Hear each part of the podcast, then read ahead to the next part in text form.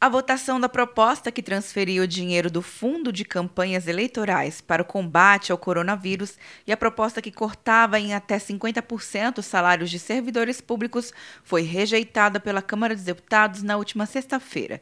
De acordo com o deputado Marcel Van Hatten, o rito regimental não foi cumprido para a votação da emenda, já destacada. E estas emendas e o destaque foram inadmitidos irregular e inconstitucionalmente tanto destaque do corte de salário dos políticos e de outros membros de outros poderes, excetuados na segurança e na saúde, os que menos ganham, como também o destaque do fundão, senhor presidente. O deputado Eduardo Bolsonaro também defendeu o remanejamento das verbas do fundo eleitoral. O novo não está pedindo nada demais, está de acordo com a Constituição, está de acordo com o regimento interno, e nós gostaríamos de votar essa matéria, porque é uma das matérias mais caras para o meio eleitorado na atualidade, para que seja direcionado ao combate ao coronavírus.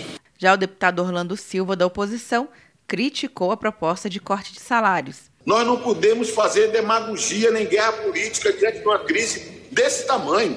Propor cortar salário do servidor público nessa PEC é uma vergonha. Ele destacou que será por meio do Sistema Único de Saúde e das políticas assistenciais que o país vai enfrentar a pandemia de Covid-19. Quer um ano sem mensalidade para passar direto em pedágios e estacionamentos? Peça a Veloy agora e dê tchau para as filas. Você ativa a tag, adiciona veículos, controla tudo pelo aplicativo e não paga mensalidade por um ano. É por tempo limitado. Não perca. Veloy. Piscou, passou. De Brasília, Luciana Castro.